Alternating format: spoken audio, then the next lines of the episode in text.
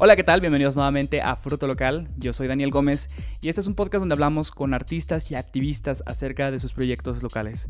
El día de hoy les voy a presentar la entrevista que tuve con Alejandra Leiva. Ella es una fotógrafa periodística y documental, y lo que me latió de su trabajo fue la perspectiva tan personal y tan íntima que tiene, como por ejemplo en el artículo que publicó en el New York Times, donde retrata la maternidad en el contexto de la pandemia y también su trabajo con organizaciones y colectivas que promueven la fotografía desde la perspectiva de la mujer. También quiero agradecer a mi amiga Norma Ismel, quien nos prestó su estudio para grabar este episodio, ya que se encontraba en una locación intermedia más céntrica. Ella es una pintora muy chingona, ojalá puedan checar su arte, les dejo el link de su Instagram en la descripción y espero entrevistarla pronto, pero por ahora les dejo la entrevista con Alejandra Leiva.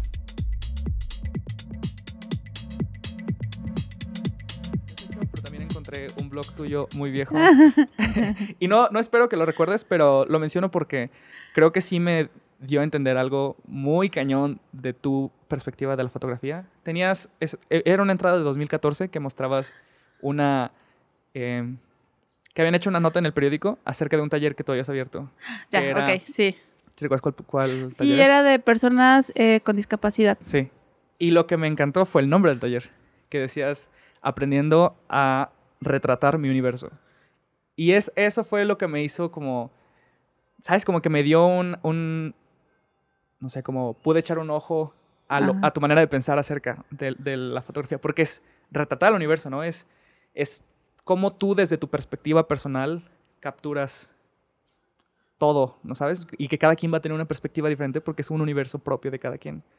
Este, pero, ¿cómo, cómo das un taller de eso? ¿O cómo, cuáles son las cosas, no las cosas técnicas, así como de que ah, el ángulo tiene que estar así, sino las partes como de la perspectiva que tienes que, que la persona tiene que entender para poder hacer un retrato de su universo? Ya, eh, yo creo que parte mucho como de la idea que yo tengo, eh, no solo de la foto, creo que al final la foto o el texto o el audio es como el conducto que te ve, que te eh, que te lleva a, cierto punto, sin embargo no es como lo, más relevante. En este caso, en este taller que fue hace, hace años. sí, ya fue hace bastantes años, que incluso, o sea, ese taller y uno que vive de historias es los únicos que he dado porque no es como tan fácil meterse al timón de, querer dejarle una semillita a alguien. Pues básicamente parte con que yo me di cuenta que... Em, Quizás en ese momento no era consciente, la verdad es que dudo haber sido consciente de, lo que quería decir. Mm. Pero, por ejemplo, ahora viéndolo como en retrospectiva, creo que creo que parto en, esta cuestión de que para poder contar historias o poder acercarte a una historia, tú necesitas contar tu historia, ¿no? Tú necesitas saberla, validarla y a, través de eso ser como el conducto. Porque es muy difícil lograr esta cuestión de empatía. Yo tenía una... Eh, no sé, en una conversación de hace muchos años, yo hablaba con una amiga y, decía que a ella, por ejemplo, esta de la empatía no le, no le funcionaba tanto porque eh, no puede ser empático al 100% y de pronto puede ser un poco, pues, hipócrita, ya lo tomaba de esa forma. Y yo le decía que, pues sí, claro, o sea, no puede ser empático el 100%, sin embargo, hay cosas hay diferentes cosas que te van a conllevar a diferentes razonamientos porque tu forma en la que creciste, la forma en que fueron tus padres, la forma en la que te dijeron que tú eras, eh, es la forma en la que tú vas a recibir los mensajes. O sea, si, si, hablamos, por ejemplo, del tema, no sé, el tema más polémico en Guadalajara, que siempre sigue siendo la eh, diversidad sexual, obviamente muchos, muchos pueden decir, no, es que yo tuve un proceso súper lindo con mi familia, de que fueron súper abiertos, que no importaba mi orientación. Pero vemos otros que, por ejemplo, no es que nuestros papás fueran completamente cerrados, pero la homosexualidad no fue algo que, se aceptara, ¿no? Entonces, ni que se hablara, ¿no? Ni que se hablara. Entonces, eh, obviamente, lograr la empatía creo que también parte mucho de tú eh, estar abierto a conocer, a ver, aprender y a estar como un en un segundo plano, porque sí soy de la idea de que uno cuando cuenta historias no puede ser el protagonista, no mm. descubre algo, las cosas están ahí, la gente siempre estuvo ahí. La gente no necesita de fotógrafos ni de reporteros. O sea, la historia está ahí aunque tú no la estés contando, ¿no? Y va a continuar.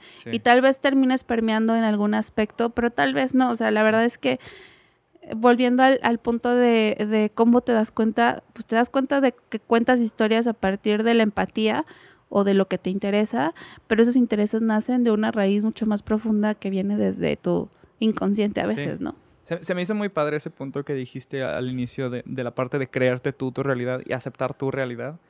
Eh, porque a partir de ese punto es que puedes expresar tu realidad, ¿no? El- el pri- primero tienes que comprenderla bien. Y es algo que he dicho así, conversaciones con amigos, de que lo que nos dio la pandemia, este, de las cosas positivas, fue que nos hizo reevaluar todo. O sea, nos hizo reevaluar nuestras vidas, nos hizo reevaluar eh, lo que estamos haciendo, por qué lo estamos haciendo.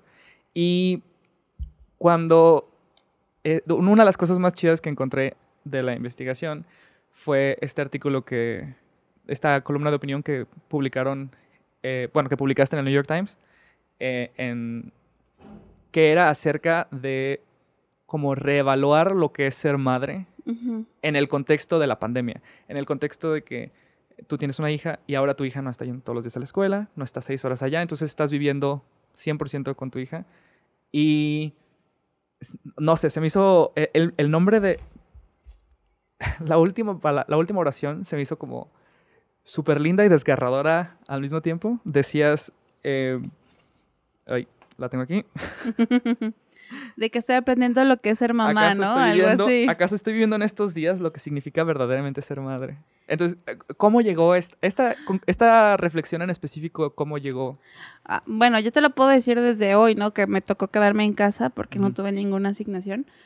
La verdad es que ser madre, por ejemplo, yo la verdad me siento todavía, nunca me voy a sentir calificada porque hay Mm. días en los que de verdad dices, bueno, ¿por qué fui mamá, no? No, no, no estoy negando que, que, que, eh, la existencia de, de esta persona no ilumine mi vida. Claro que la ilumina, Sí. sin embargo, por ejemplo, no, no, eh, esta vida o este ritmo de vida nunca nos, nos dejó como este momento de detenernos y decir, ah, cabrón, sí, nuestras decisiones sí. so- tienen consecuencias, ¿no? Nuestras, eh, ya sea ir a la izquierda o a la derecha o adelante por atrás, son decisiones que tenemos que nosotros ir procesando y que al final no nos damos cuenta. Y yo me di cuenta que realmente el paquete de ser madre, pues era distinto, ¿no? O sea, la verdad es que yo estaba acostumbrada a, me voy a levantar temprano a trabajar, la arreglo, le doy de desayunar, eh, la visto, La eh, la llevamos a la escuela, ya sea su papá o yo.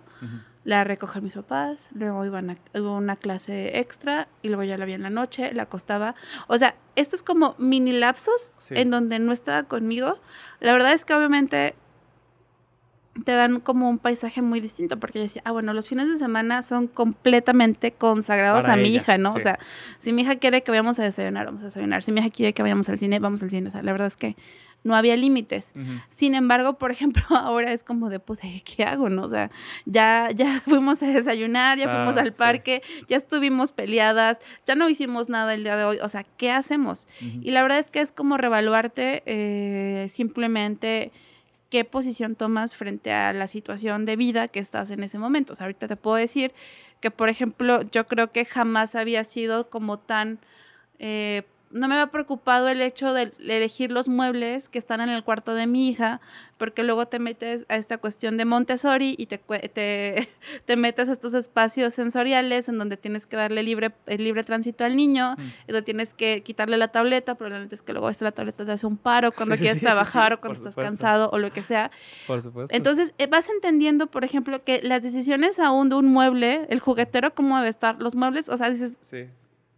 Güey, yo nunca lo pensé, yo nunca me, me puse a recapacitar. Y qué curioso porque cuando uno piensa en su propia infancia, obviamente todo eso tuvo un efecto en nosotros, pero a la hora de que lo estamos viendo en niños, no, lo, no los tratamos con el mismo, como con el mismo impacto que las acciones tuvieron sobre nosotros, ¿no? Sí, dijimos, ah, nosotros salimos bien, pero luego nos ponemos a pensar, güey, o sea, estoy yendo, o sea, tengo que ir a terapia, Sí. tengo un montón de cosas que tengo que trabajar todavía. eh, Pero creo que eso habla mucho también de, de lo no uniforme que son estos roles, ¿no? O sea, no, el, el rol del madre no es igual para dos mujeres. O sea, no hay dos mujeres No. que el rol de madre Oh, sea no, igual. por ejemplo, eh, es muy diferente porque ayer fuimos al pediatra, ¿no? Un ejemplo. Y eh, el pediatra dice, no, ella ya tiene que dormir en su cama, ella ya no tiene que estar Sí. con ustedes. Entonces yo dije, bueno, entonces quizás lo que había montado en Montessori. Entonces, ahorita sí tengo que hablar del tema del Montessori porque tengo que hacerla más libre. Entonces, Sí. ella obviamente, si no quiere ir a su cuarto, es porque en su cuarto no lo siente su espacio. Entonces yo lo Claro, tengo que sí. adaptar. Y dices, o sea, en mi casa mi- había una cama, había una cama abajo de las que jalabas, Sí. yo dormía en la cama abajo, ¿no? Yo no me acuerdo, o sea, yo tenía quizás un juguetero y los juguetes eran reciclados de los que le habían regalado a mi hermana, o la ropa también era reciclado porque tengo una hermana mayor. Entonces era como de... Así Sí. como de... O sea, Porque oh, por más que quieras empatizar, pues no eres tú, o sea, tú no eres el mismo, tú no, eres ese no, niño. no, y so, por ejemplo, me acuerdo mucho de que a nosotros nos llegaron Reyes Magos y mi mamá, los Reyes Magos, porque mi mamá no, mi papá no, nos trajo un vestido igual a mi hermana y a mí, obviamente diferente, también yo era de mis Reyes Magos, ¿no? Y, ahori- y ahorita, por ejemplo, pienso en mi hija, es como de, ¿por qué le regalaría ropa a mi hija en los Reyes Magos o en Sí. Navidad? No es la cosa más Sí, sí, ilusa, porque los niños quieren jugar, ¿no? sí, sí. Los- la ropa no te, no te importa cómo Pero ese era el tipo de educación que teníamos. Sí. Entonces ahorita te das cuenta que crecemos y, y tenemos un montón de cosas Sí. y que obviamente nuestros hijos los van a tener, ¿no? Pero Y me encantó, me encantó de ese artículo de- del New York Times que, o sea, es, es una parte del escrito, pero también el protagonismo va muy fuerte sobre las fotografías. Y tienes estas fotografías de tu hija siendo una niña, ¿sabes? Siendo... Y como que son esos momentos que a uno se le olvida de, de cómo es ser niño, porque pues ya llevamos algunos años de que nos retiramos de, ese, de, ese, de ese de esa etapa. Ajá, exacto. y me encanta que esa fotografía causa mucha empatía de que, ah, sí es cierto, los, los niños no quieren estar encerrados en sus casas, los niños no como que, ah, bueno, a, a mí eso fue lo que me causó, ¿sabes? Y también me- quisiera saber, porque la verdad sí me causó mucha curiosidad, cómo, cómo llegó siquiera esta oportunidad de que, de que pudiste publicar un, artículo de opinión en el New York Times. O sea, en realidad eh, yo trabajo en instancia de gobierno, entonces nosotros sí tuvimos los, los cinco días eh, a nivel estatal que dijeron no pueden salir, o sea, nosotros Ah. no podíamos salir, ¿no? Y de ahí obviamente las que somos mamás o las que eh, estamos dentro de cercanía con grupos vulnerables, ya sean personas mayores o enfermas o lo que sea, Sí. sí, nos, nos recortaron mucho el tiempo de estar en la oficina y todo Ujú. hacerlo home office. Entonces, pues yo me estaba volviendo loca porque decía, pues, ¿qué tomo? ¿A qué le tomo foto? ¿No? Ya estoy ya- Sí, ya claro. o sea, no todo el claro. tiempo tomo fotos. Hay días, por ejemplo, hoy no he tomado ni una foto, ¿no? No la necesito. Pero hay días en los que sí necesito tomar foto, ¿no? Entonces, ¿qué empiezo a tomar? Y obviamente me llamaba mucho la atención porque ahí es cuando me doy cuenta de este desconocimiento maternal en muchas ocasiones. No es que no conozca a mi hija, pero es que no la conocía tan bien.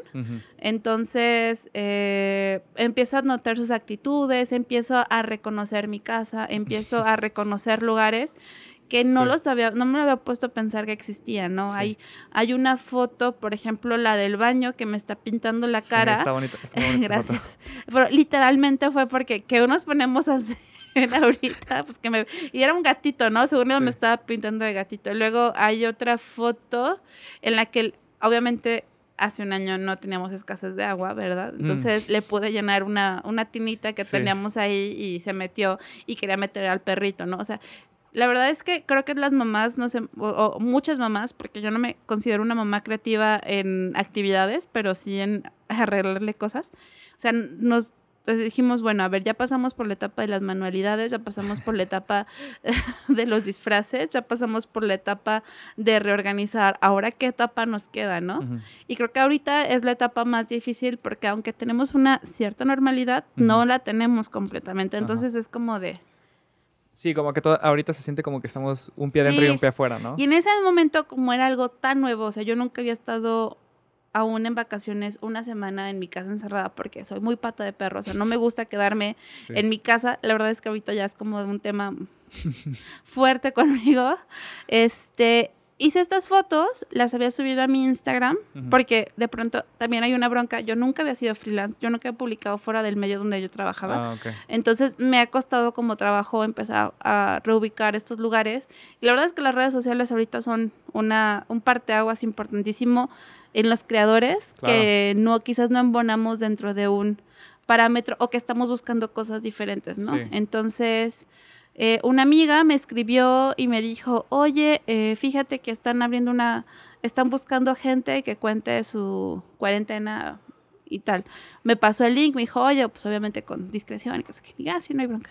Mandé mi trabajo y me mandaron un mail como a la semana de, oye, es que fíjate que nos interesa, este, obviamente son trabajos inéditos, entonces no puedo publicar las mismas fotos Ah, y tuve que rebuscar en fotos, este, o secuencias que tuviera y son las que salieron para el New York Times. Ah, Órale. Oye, entonces sí estuvo como bastante rápido, ¿no? El proceso de de repente te dicen esta oportunidad y de repente ya estás ya estás eligiendo fotos para subirlas. Sí, creo que además eh, eh, algo que les ha interesado bastante a la gente es como este replanteamiento a partir de la maternidad, que ha habido muchos ensayos. Bueno, creo que no ha habido tantos como deberían de haber. Eh, haya habido obviamente uno de Tamara Merino que salió en Nat que es una fotógrafa chilena. Y también creo que es, eh, pasa mucho con, con, las realidades de que vemos estos fotógrafos que tienen estos departamentos que si bien no son extravagantes, pero son, son espacios, obviamente eh, Sudamérica visualmente no es igual a, a México. Y dices, bueno, ¿yo qué puedo hacer con mi espacio que no es el, el, más armonioso, no? La verdad es que creo que también hay un parte, un reto, que creo que ahí se vincula a mi, a, a mi trabajo, de o sea, que lo local poder hacerlo internacional o poder moverlo, ¿no? Porque al final creo que eso es creo que eso es lo más importante. Tal vez no vamos a tener estos paisajes eh, dentro de una casa como en Argentina, porque también una fotógrafa argentina sacó un, este, un ensayo de maternidad muy lindo. Yo no tengo este patio como de 300 metros, ¿no? O sea, no lo tengo. Mi patio es pequeñísimo. Pero creo que también es algo súper, eh, no sé, como no sé, encantador, que es como retratar una normalidad, ¿sabes? Es, es, es, es muy desafiante.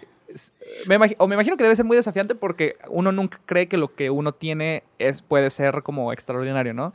Pero también a mí se me hace, e, e, este tipo de arte donde es dentro de lo normal, ¿sabes? Una casa normal, una calle normal, todo ese tipo de arte se me hace como muy bonito porque es muy sincero, ¿sabes? E-, es, libre de pretensión de, mira este patio enorme donde mi hija está jugando. No, claro, además es una foto, son fotos distintas porque creo que ahorita también mucho de, la, de esta eh, proyección eh, local mm. tiene que ver con, conocer nuestros propios ecosistemas. Yo, creo que es algo que está pasando muy interesante, que los locales estamos empezando a hablar de lo que pasa o que ya se habló pero no necesitas tener este nombre rimbombante de fotógrafo expuesto en mil lugares para que la gente se dé cuenta de lo que pasa donde tú vives, ¿no? Las redes sociales, eh, vengo yo obviamente de una profesión en la que la condena por esta cuestión de la inmediatez, por esta cuestión de que no, no se refuerza la información, de esta cuestión de que no se avala la información y que sale rapidísimo mientras que un periódico tiene un proceso más lento.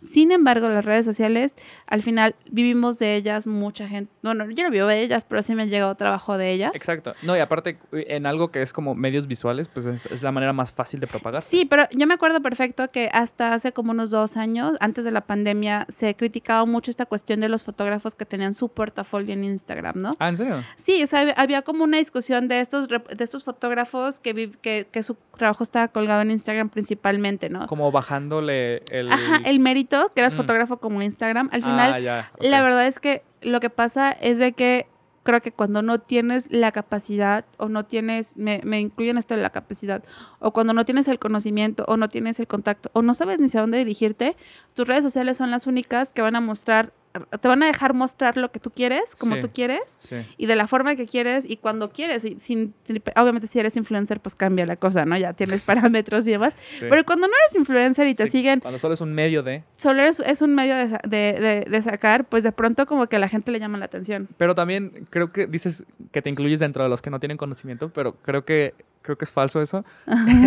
Al menos porque, digo tienes esta historia en el New York Times que sale a través de lo que tú estabas creando en internet. Y después las fotos virales de tu hija, que, son unas fotos bellísimas, que son de tu hija, que ustedes eh, eh, le, hicieron un traje de astronauta. Ah, no, yo se lo hice a su papá, no, no ah, me ayudó. Ah, ok, ok. Tú le hiciste, eh, el disfraz que tú le hiciste de, de astronauta, en parte para que ella se pudiera divertir, pero en parte para poder tener la protección, ¿no? De... Sí, de hecho fue como Ah, en su cuarto eh, tiene un mural de astronauta, porque cuando llegamos a esta casa viejita este, de Guadalajara, pues no tenía como mucha magia, ¿no? De estas, de estas eh, casas que el baño está horrible, la cocina un poco más, y luego hay ventanas donde no debería de haber ventanas, puertas donde no Bueno, esta casa tiene mucho potencial, pero decía, bueno, que lo pongo en su cuarto, ¿no? Para que se apropie de él. Ahora justo mi problema es que se necesita apropiar de él. Este, le puse esto y así pasó, ¿no? Fue el tema de, de, la pandemia y yo tenía que estimularla porque seguíamos encerradas. Seguíamos con clases. Decía, bueno, ¿qué voy a hacer? O sea, la verdad, yo ya no sé qué hacer justo fue en una, eh, cuando yo empecé a hacer el traje, fue cuando empezaron estos eh, temas de, de, protestas por el cubrebocas y de Giovanni y Mm. demás. Entonces me acuerdo mucho pues que yo tenía que trabajar, yo seguía trabajando en X temas eh, y tenía que seguir, estaba haciendo justo el casco, no había terminado justo el casco, lo hice literal porque me acordaba cómo se hacían las piñatas. Ah, ok. Este, del el que... engrudo. Ajá, el engrudo, sí, lo hice de engrudo completamente, ¿no? Lo pinté, el Sí. acetato, la cinta, o sea, fue como muy, muy, este, doméstico. Y pues lo empecé a hacer, ¿no? Y... ¿Y por, por qué crees que se volvió viral esto? Porque digo, creo que obviamente está el aspecto de, de- reconocer la creatividad, ¿no? Yo lo veo y digo, ah, mira, qué creativo. Pero creo que tiene que haber un aspecto más, ¿no? Porque es un aspecto como de, no sé, ver a un niño en su mundo y que su mundo está externalizado, ¿no? De que normalmente uno siendo niño jugaba a ser astronauta, pero no tienes... No sé, siento que debe haber algo muy... mucho más profundo que solo la parte de que, ah, se ve bonito, ¿sabes? No, era más bien, era básicamente de que yo tenía, o sea, yo tenía que hacer amigable el entorno, Mm, aunque no fuera amigable en ese ajá. momento. O sea, Sí. yo tenía que hacer que mi hija, o sea, aunque no deberíamos de salir para nada, Sí. este, mi hija mínimo fuera, al, me acompañara al mercado y no tuviera como, ay, ¿por qué saca su sin niña? No, o sea, mi Sí. esposo trabajaba, sí. yo estaba en casa haciendo home office y a veces teníamos que salir al mercado porque se te acaban las cosas, Sí, ¿no? no la puedes dejar allá sola en la casa. Exacto, entonces era como una cuestión también de hacer amigable la pandemia. O sea, de pronto, obviamente, si yo tenía este ritmo de verla en la mañana, la, ella también tenía este ritmo. Ella también Claro. sabía que en la mañana veía mamá, en la noche veía mamá, en la tarde estaba en la escuela, en la tarde estaba con, abuelos. abuelos. O sea, ella tenía este ritmo de vida y obviamente también le cambió. Sí. Entonces, eh, justo fue eso, como cómo le vuelvo un poquito empático a este momento, cómo le hago más eh, bonito este momento, porque Sí. obviamente tú, o sea, aunque mi hija apenas tiene cuatro años, Mm.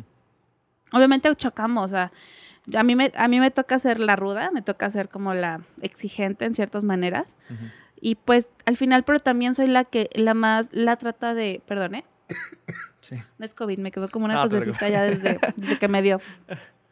O sea, ella me, soy la que al final la termina entusiasmando y explicándole y diciéndole por qué funcionan las cosas de cierta manera. Sí. Y pues fue literal que hice el, el- el traje, además porque ella andaba muy, muy metida en temas de los planetas. O sea, literal, fue como ella en los planetas, me, Venus, Marte, las estrellas, de los asteroides. y- o sea, estaba muy, muy metida con los astronautas. Entonces, quedó súper bien para Sí, juntar. porque luego eh, me- em, cuando empezaban a sacarla, eh, nos hicieron la entrevista en Telemundo. Sí. Sí. Este, luego nos hicieron, eh, salió en Cuarto Oscuro y demás. Me eh, ponían que se parecía mucho a la película esta donde sale Julia Roberts. Yo no la he visto. No sé cosa. Es un niño que tiene creo que una malformación en la cara y este le dan un casco para que vaya a la escuela. No Ah, la he visto, o sea, solo vi como el tráiler y mucha gente dice, no, es que le copió la idea, es como de wow. o luego también me empezaron a decir que eh, el niño que llevaban disfrazado de astronauta al IMSS, este, que yo le había copiado a la mamá y Ah. así como de, no, a ver, yo lo sí, saqué como si a en dos marzo. personas no se le puede ocurrir. Yo lo saqué en marzo y esta noticia fue como en junio, en agosto, no lo Ujú. sé. Y la neta, al final, si tuvo esa repercusión el traje o no la tuvo, pues, o sea, es, no es es como que- irrelevante. Exacto, no es como que un trabajo en el que tienes que ganar los derechos de autor o algo así. no, No, y justo, es- por ejemplo, las fotos son eh, dentro de un camino que nosotros solemos hacer, porque somos muy fans de las este, pizzas sin nombre. O sea, mi esposo y mi hija son así, pero mortales, ¿no? Y Sí. nuestra, o sea, nuestra única como salida cada 15 días era ir a las pizzas, comer y regresarnos caminando a la casa. Entonces, Mm. o sea, toda esta cuestión de las fotos en libertad y demás es nuestro camino, digamos, de, cam- de paseo. Claro. O sea, realmente... Era una cotidianidad. Sí, o sea, realmente fue por eso. Sí. Fui- Tomé las fotos, busqué publicarlas en algún lado para que me pagaran. No se dio la oportunidad. Dije, pues bueno, las voy a soltar en mi Instagram y pues ya. Y se me hace, se me hace muy interesante. Creo que, creo que es algo que, que buscamos siempre como humanos, pienso yo, esta parte de, de la realidad, poder expresar nuestra realidad, ¿no? Creo que por eso el arte pues, tiene Ujú. la importancia que tiene, ¿no? Y se me hizo muy interesante que, obviamente esta es una parte de la realidad, ¿no? Una parte bonita de la realidad de la pandemia, pero hay partes también muy feas de la pandemia. Y no, no solamente la enfermedad y la muerte, aunque obviamente esas son las más lógicas y más Claro. que podemos pensar. Pero vi tu serie de fotografías de Llama y Espacio Ujú. y me encantó que estás retratando otra realidad, ¿no? Estás retratando una realidad de Pero específicamente, y eso es lo que me gusta de... Creo que me gusta de cualquier artista que sea una identidad muy propia. Claro. Y en tu fotografía lo veo así, que es una identidad muy propia de tú como mujer retratando mujeres en la pandemia y, y ver las dificultades, ¿no? Porque cada, cada mujer escogía, tenían un globo y en el, en Ajá. el globo escogían la cara que, que Sí. les encontraban. Entonces, ¿pu- ¿puedes platicar un poquito Claro, de esta? hecho, esta serie no la he terminado Ah, porque tuve una, ah, cuando la empecé a hacer medio COVID. Ah, Entonces ya, pues ya como que la dejé y además tuve como una especie como de, ¿cómo se llama?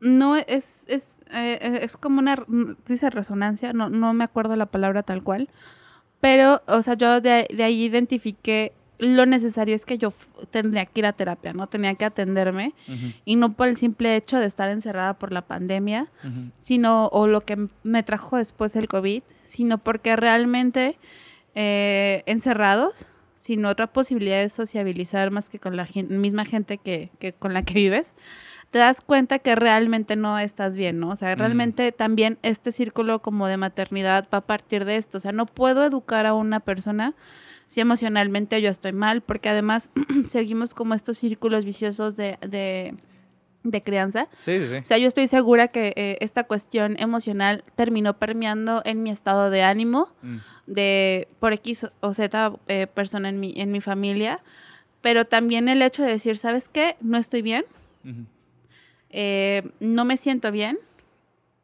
estoy cansada, estoy harta, de verdad, hay, ah, o sea, es como identificarte y decir, güey, la Sí, única ser honesto, ¿no? Sí, claro, la única forma en la que yo voy a poder mejorar es cuando acepte que también estoy mal, ¿no? Mm, Y no es que necesito, a- a- o sea, la, la, la, la salud mental no, no te lleva a reconocerte a partir de un intento de suicidio o una crisis de ansiedad muy fuerte, sino simplemente cuando esta personalidad ya está tan, o sea, al final tan desdibujada, o sea, al final es esto de que yo me ve, o sea, yo me veo no me reconozco. Claro, sí. Y sí, o sea, sí, a mí sí me pasaron como estos lapsos, ¿no? Entonces, justo esto, perdón, fue un, un taller que tuvimos eh, en el colectivo de Mirada, nos lo ofrecieron, Mirada Tapatía. sí. Lo tomamos algunas, fue con Juan José, no recuerdo el apellido. Es que le decimos Juanjo, entonces Sí. no me acuerdo muy bien. Eh, no creo que sea este. Este, ajá, es del colectivo, ah, de un colectivo de foto también. Y obviamente yo como vengo de esta onda eh, completamente eh, fotodocumentalista Sí, o de esta escuela en donde yo me sé el ABC cuando se trata de cubrir y demás, sí. eh, fue como replantarme porque yo nunca tuve esta educación formal artística.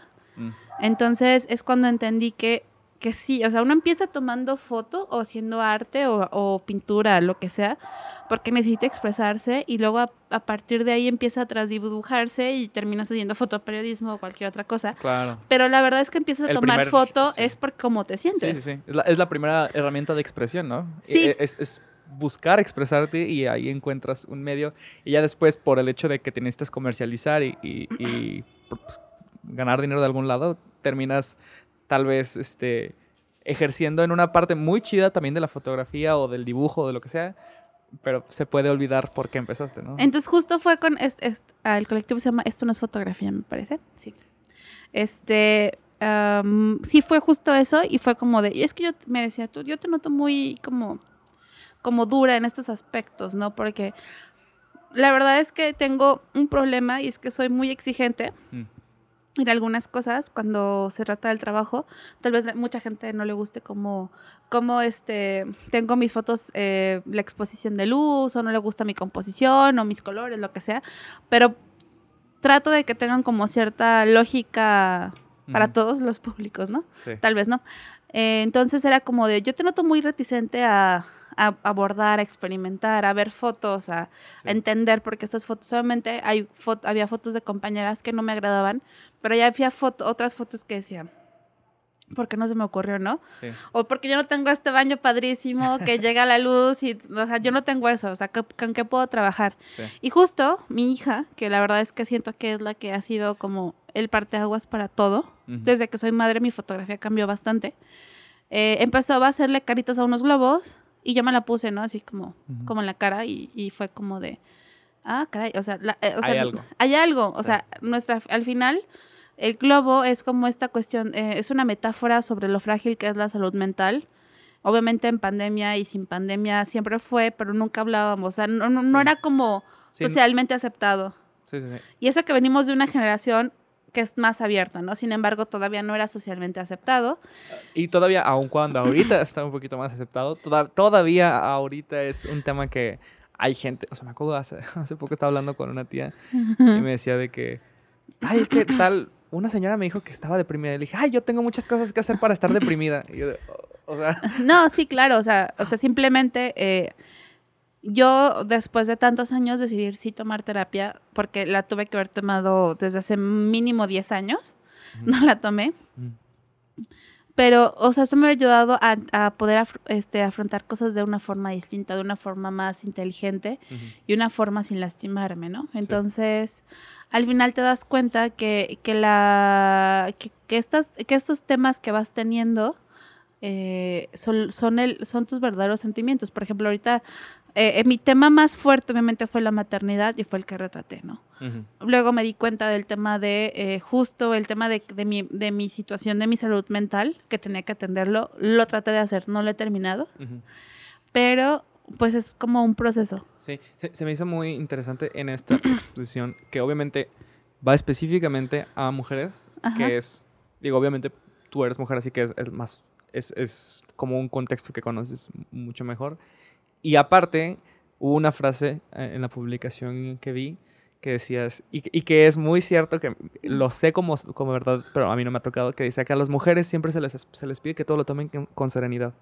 Sí. Este, y que y eso se me hizo como que no sé, se se me hizo como no, me conectó muy duro Claro. porque con los hombres se admite que nos enojemos, se admite que, que- Sean volubles. Exacto. que- Y con las mujeres siempre esperamos que lo tomen con frialdad, con... O sea, como que no, no les permitimos, y es parte de la conversión de la salud mental, no les permitimos ser irracionales. No les bueno, permitimos... ahí también te metes en un tema de género y un tema de educación machista muy fuerte, ¿no? Sí. Porque siempre a las mujeres que nos dijeron que alzamos la voz o mujeres que no estamos conforme con ciertas cosas Sí, o que sí. lo decimos, Sí, somos difíciles. Somos mujeres difíciles que muchas veces se nos cierran puertas laborales, que a mí me costó por mi personalidad a veces algunas chambas, o incluso que no te recomiendan porque eres muy voluble o porque dices, o sea, si he yo con los que he tenido jefes o mis jefes, o incluso con mi jefe de ahorita, que no sé si no escuché, le mando saludos, este, hemos tenido broncas porque de pronto ser una mujer como tratando de ser fuerte o tratando de, a ver,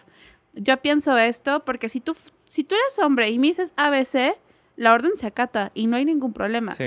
Pero si yo soy mujer y te digo que mi ABC es así y no corresponde a tu ABC, hay broncas. sí. Y yo soy difícil, y yo soy complicada y soy conflictiva. E Sin incluso- embargo, Sí. no es así. E incluso en el contexto, porque este es un contexto donde ambos estamos haciendo las cosas racionalmente, pero en los hombres, cuando actuamos irracionalmente, se puede reconocer que estamos actuando irracionalmente, pero se nos da permiso de que actuemos irracionalmente. Y en las mujeres, cuando están actuando irracionalmente, es como la peor cosa del mundo y es como que... Yo creo, la verdad, es que las mujeres somos. La verdad es que creo que las mujeres somos demasiado racionales. Yo creo que mm, difícilmente una mujer va a tomar una decisión sino a, sino haber contemplado todas las consecuencias que podría hacer. Al menos yo, yo, yo soy muy metódica en mi pensamiento, ¿no? Digo, a ver, sí, si tomo decisión A, voy a tener como consecuencia B, pero si tomo decisión C, voy a tener como consecuencia D. Y, y esto al final va, va a ser este, muy catártico en lo que sea Sí. que decida.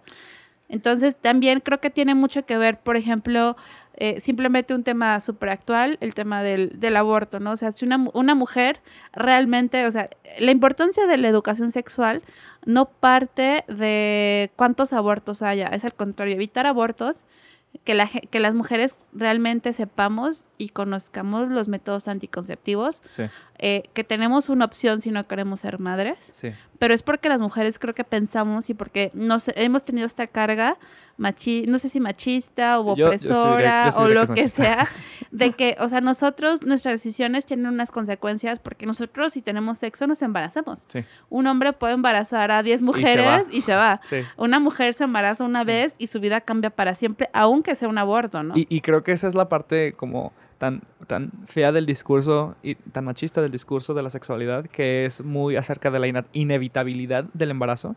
Entonces siempre no decimos decimos que no al, aborto porque pudo haber hecho esto, pudo no haber, no haber, no haber, y no nos ponemos en la situación realista de, ok, pero, pero ya pasó, ya está embarazada, ya, o sea, ya se condenó, ya se condenó al resto de su vida tener que cuidar, ¿sabes? Se me hace tan ilógica esa conclusión, en mi opinión. Es que es, la culpa, la culpa con la que nos hacen crecer, ¿no? O sea, si tú te embarazas es tu culpa porque tú no te cuidaste, porque tú no cerraste las piernas. A mí me parece la, la frase más horrible de cerrar y abrir las piernas, me parece mezquino, me parece ordinario, me parece una grosería que, que sea una frase eh, popular de por qué no cerraste las piernas. A ver, mi sexualidad no tiene que ver con que me embarazo o no, o sea, porque tú no te hiciste, este, te cortaste los testículos o porque tú no te pusiste un pene, un pene donde esté cubierto de látex para que yo no me embarace, o sea, ¿por, qué no ¿por qué las mujeres tenemos que cargar con esta culpa? Y esta culpa la, o sea, la, la terminas poniendo en el trabajo, la terminas poniendo en la cotidianidad, la terminas poniendo como madre, o sea, esta cuestión de yo soy una mamá que no estoy con mis hijos, eres mala madre. Claro. Y, y eh, de hecho, en este punto vi una entrevista que te habían hecho en la Gaceta de la UDG, donde mencionabas que donde mencionabas que era necesario tener diversidad en, en, la fotografía porque precisamente esos puntos de vista necesitan ser diversos. Y creo que estos son el tipo de cosas que en una sociedad donde estamos acostumbrados a leer libros de hombres, eh, ver fotografías de hombres, este, consumir pinturas de hombres, series de hombres, películas de hombres. Estamos tan acostumbrados al punto de vista masculino que ya lo asumimos como el normal, ¿no? Como el estándar. Y, y toda esta conversación se toma como externa, se toma como contra cultura, se toma como rebelión, ¿sabes? Creo que también parte mucho de que esta educación siempre ha sido eh, muy paternalista, o sea, nos han enseñado en desde la escuela que los libros que tenemos que leer son estos, que tenemos que leer a Octavio Paz, que tenemos que leer a Juan Rulfo, pero no nos dicen que tenemos que leer a Elena Garro, por ejemplo, o no nos dicen que podemos ver los murales de María Izquierdo en lugar de los murales de Diego Rivera, o no nos cuentan personajes como de Nahui Olin, pero sí nos cuentan de personajes súper locos como Siqueiros, ¿no? O sea, creo que, el y que ambos eran pintores, digo, quizás un moralista y era pintora, era algo indiferente. O, por ejemplo, no nos, no nos cuentan de, de, la, de esta chica, esta señora, Rivas Mercado, que fue una super mecenas y que apoyó un montón la cultura en, en México, ¿no? Que ella hizo la Orquesta Filarmónica, o no nos cuentan de que, eh, de que la... Ay, ¿cómo se llama? Perdón de que eh, este ah, el, ballet folclórico mexicano fue instalado por una mujer. ¿no? Hablamos del folclore más folclore de, México. Y es a partir de una mujer. Creo que tiene mucho que ver eso, porque incluso en la fotografía, cuando uno empieza, o sea, el fotoperiodismo, cuando uno empieza, le meten Cartier-Bresson. Tienes que, le, tienes que ver el instante decisivo y, y sobre todo, por ejemplo, ahora la agencia Magnum tiene problemas de de, este, de un fotógrafo que hizo bastante acoso contra diferentes mm. chicas que empezaban. Pero creo que tiene, tiene que ver que hemos tenido una educación incluso artística, incluso social, incluso moral, completamente paternalista. Entonces, eso no nos hace entender que las mujeres, las mujeres aportamos cosas que no van a aportar los hombres porque jamás las han vivido. O sea, al final los creadores vivimos a partir de las experiencias, vivimos a partir de un badaje. O sea, eh, por ejemplo, tú no me vas a contar la historia de X tema porque yo no lo viví.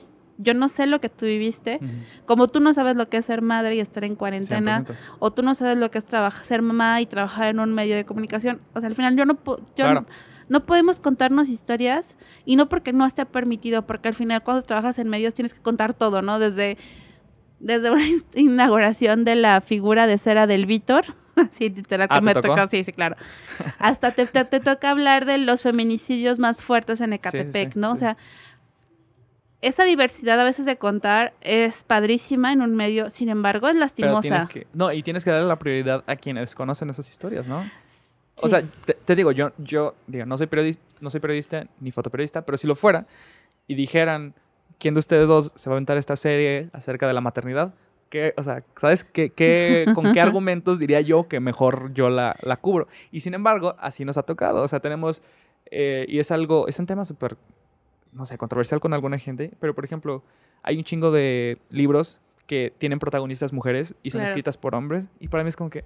eh. Sí, no, o sea, no digo que no puedas, pero ¿qué también conoces? ¿Qué también conoces esa perspectiva? ¿Qué también conoces ese, Sí, esa, ese punto de vista? Sí, y también es, es muy importante que dentro de este ecosistema que nos da la tecnología entendamos que hay eh, otras formas de consumir imágenes, ¿no? Mm. Hay, hay diferentes colectivos, eh, Sí. ya por ejemplo latinoamericanos de fotógrafas o incluso eh, agencias como Diversity Photo, Sí. que te habla de, obviamente, si voy, si quiero una foto de mujeres de Afganistán, busco una fotoperiodista de Afganistán Claro, que me cuente supuesto. esto, ¿no? No, Sí. no mando a este hombre blanco, a Afganistán, buscar, a que no sepa cómo conocer. funcionan las... sí. Exactamente, ¿no? O sea, simplemente no hago eso porque ya es hasta una cuestión de ética. Sin embargo, también es muy relativo, ¿no? Las muchas veces mujeres no quieren contar historias de mujeres, pero no es su culpa, es su, es su formación. Sí. Volvemos al punto también de que, por ejemplo, eh, esta cuestión de que dicen, ah, yo soy mujer, pero no soy feminista, es que, a ver,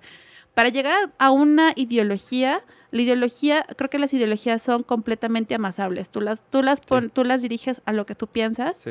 y que también eso es inconveniente, ¿no? Porque tú moldas lo que tú quieras y tú pones tus propios parámetros. Sí, pero tampoco, o sea, es imposible que dos millones de personas todas crean exactamente lo mismo en todos los Ah, aspectos. no, y por supuesto que no. O sea, obviamente hay mujeres que no logran la empatía en ciertos temas o no logramos la empatía en ciertos temas Sí. y también está bien. Pero si nosotros en lo que sea que tengamos, Sí. o sea, por ejemplo, si tú me hablas de lo que, o sea, me toca hacer unas fotos de lo que es sufrir un aborto, pues yo no te lo voy a poder decir porque yo nunca he vivido Sí, un aborto. Sin embargo, sí conozco algunas amigas que lo han tenido, ¿no? Sí, Entonces, es, es eso como de, ¿qué historias? Creo que aún yéndose fuera del género, sí. creo que al final la única forma de contar historias que, o que pueden llegar a trastocar más allá es la empatía y tu conocimiento previo frente a esa, esa, esa realidad. Sí, se, se me hizo también interesante cuando empecé a ver de, este, de tu trabajo que pues es chido que yo siento que siempre es muy importante a los grupos que han tenido su representación u opresión tratar de que esos grupos se integren o no, no, no que se integren, mejor dicho, como que haya que haya espacios Que para sean para esas personas. visibilizados. Exacto. Ajá. Y entonces se me hizo muy chido que vi diferentes espacios en los que tú has participado que son precisamente esto, donde eh, son lugares para mujeres, mujeres fotógrafas. Por ejemplo, decías el colectivo donde estás eh, Miradas Tapatías, pero también estaba, vi una publicación de eh, Desde Nosotras que Sí. hacían en, en- en Ciudad de México Ajá. eh, y que tienen presentaciones ahí en, en Chapultepec, donde tienen, no sé, como 20 fotógrafas con sus diferentes obras y se me hace muy chido eso, ¿no? Que haya un espacio para contar esas historias, porque si vas a una exposición X de fotografía, lo más probable es que veas más hombres que mujeres. Sí, de hecho también creo que, eh, eh, por ejemplo, la exposición desde nosotras que le hizo el colectivo desde nosotras de la Ciudad de México que nos invitó a diferentes fotoperiodistas fue muy interesante porque justo era como, a ver, hay fotógrafos trabajando en medios, hay fotógrafas que hacen cosas distintas Sí, y es importante que las vean. No, no estoy segura que te van a gustar todas las fotos, claro. pero al menos si tú entiendes, por ejemplo, estos tipos de retratos que funcionó a través de esto y fue por esto, creo que es lo importante. Eh, también pasa muchísimo que la representación de las mujeres en los medios, por ejemplo, en el caso de Guadalajara, no existe. Solo hay una mujer fotoperiodista trabajando en mural, ¿no?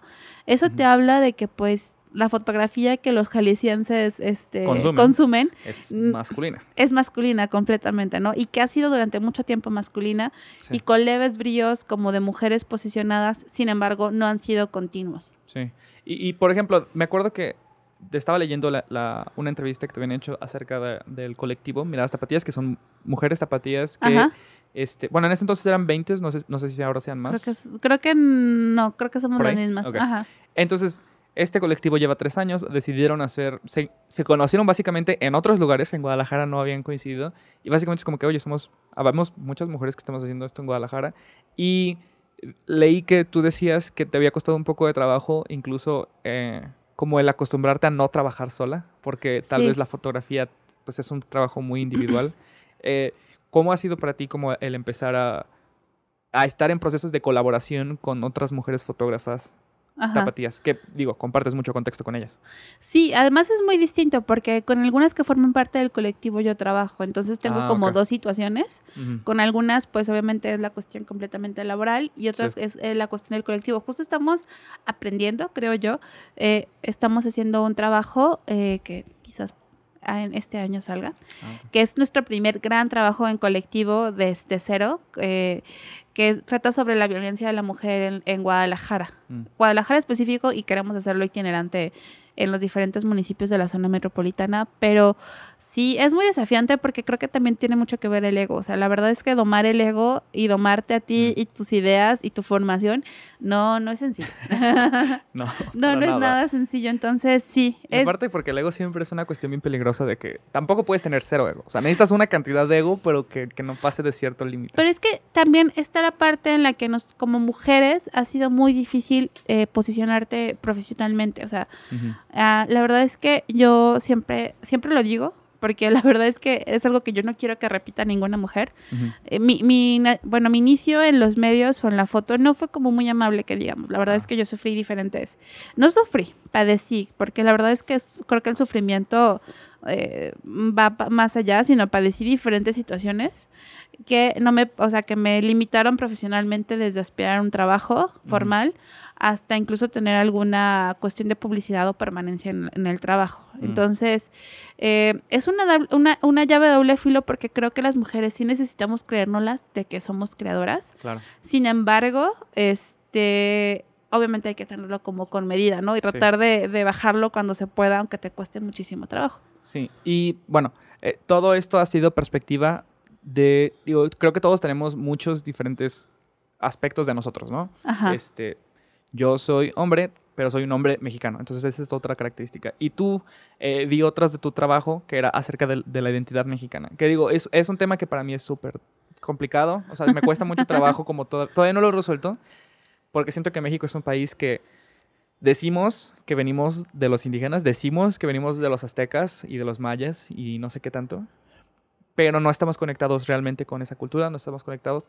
Y tanto así que siempre los hablamos en pasado, siempre hablamos como culturas ¿sabes? Como de los antiguos. Sin embargo, ¿están vivas esas culturas todavía? Ah, sí, yo creo que al contrario. Eh, justo platicaba ahorita en la antesala de venir a, grabar que... Eh, que para mí fue como muy estimulante regresar a Jalisco porque yo estoy redescubriendo el estado en el que vivía. O sea, yo, yo obviamente crecí con esta educación Em, de Viva México, el mariachi, el tequila, el virote, la torta ahogada, Miguel Hidalgo, Benito Juárez que estuvo aquí, eh, Pancho Villa de la bala que estuvo en el reloj de Palacio.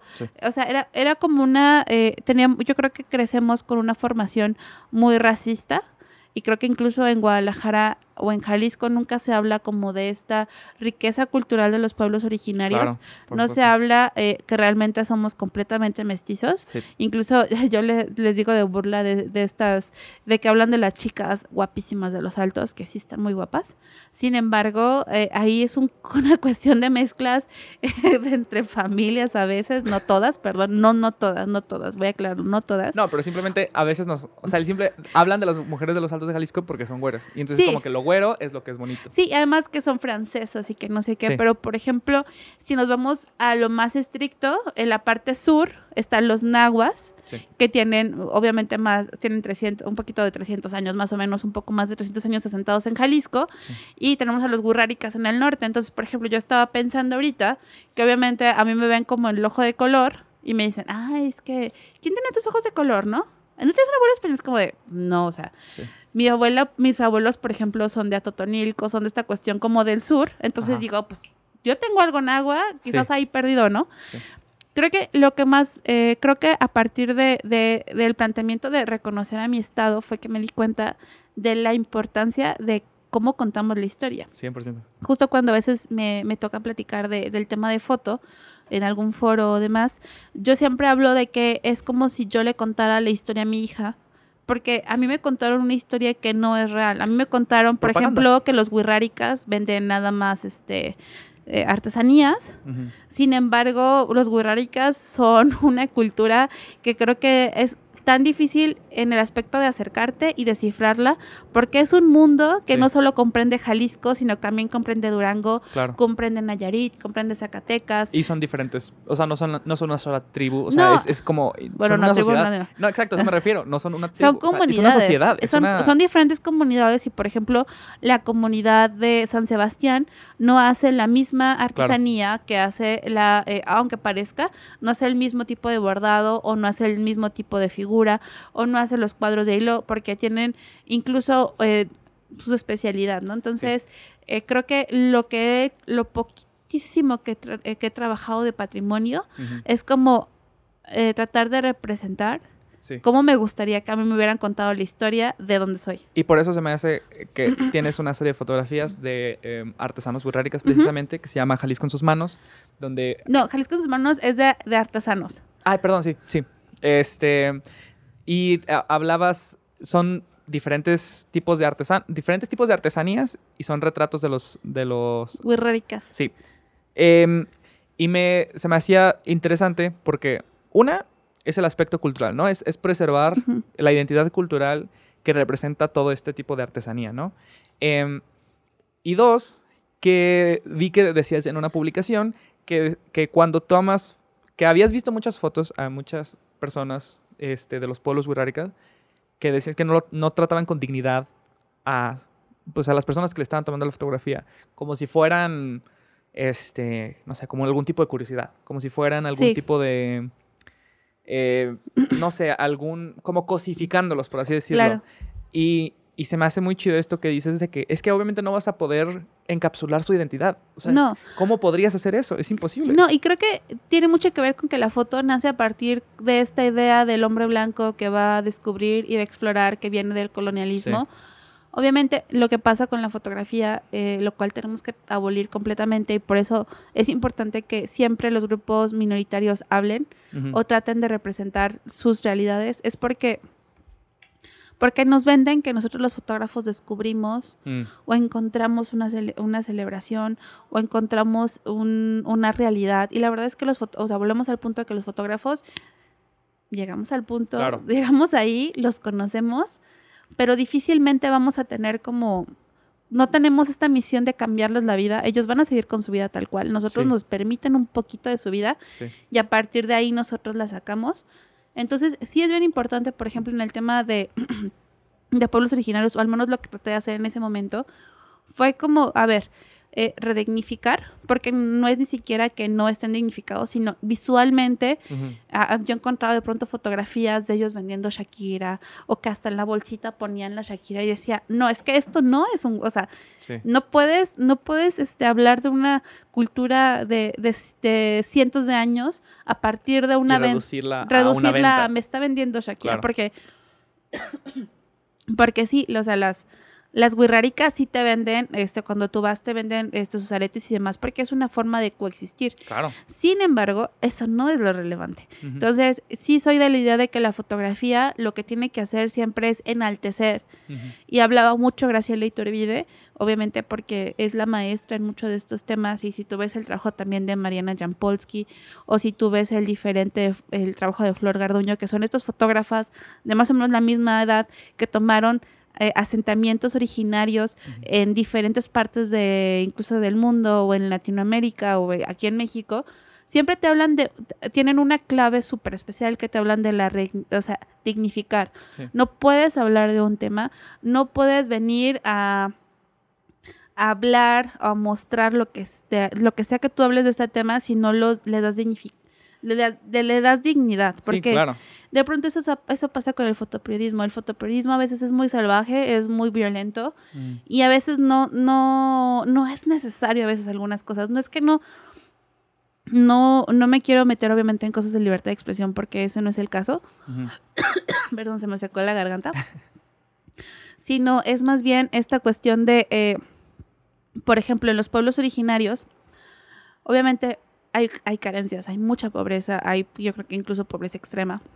¿Qué tan importante es de que tengamos una imagen donde no respetemos que esta persona representa cientos de años de una cultura? Sí. Porque nosotros nos enfocamos en que el niño le sale moquito, O que está descalzo, o que la ropa no está limpia. Sí, o sea, de toda la cultura, lo que queremos representar nada más es pobreza. Claro, o sea, obviamente si tú hablas de temas de pobreza, aún en los temas de pobreza se pueden tratar de una puedes- forma distinta.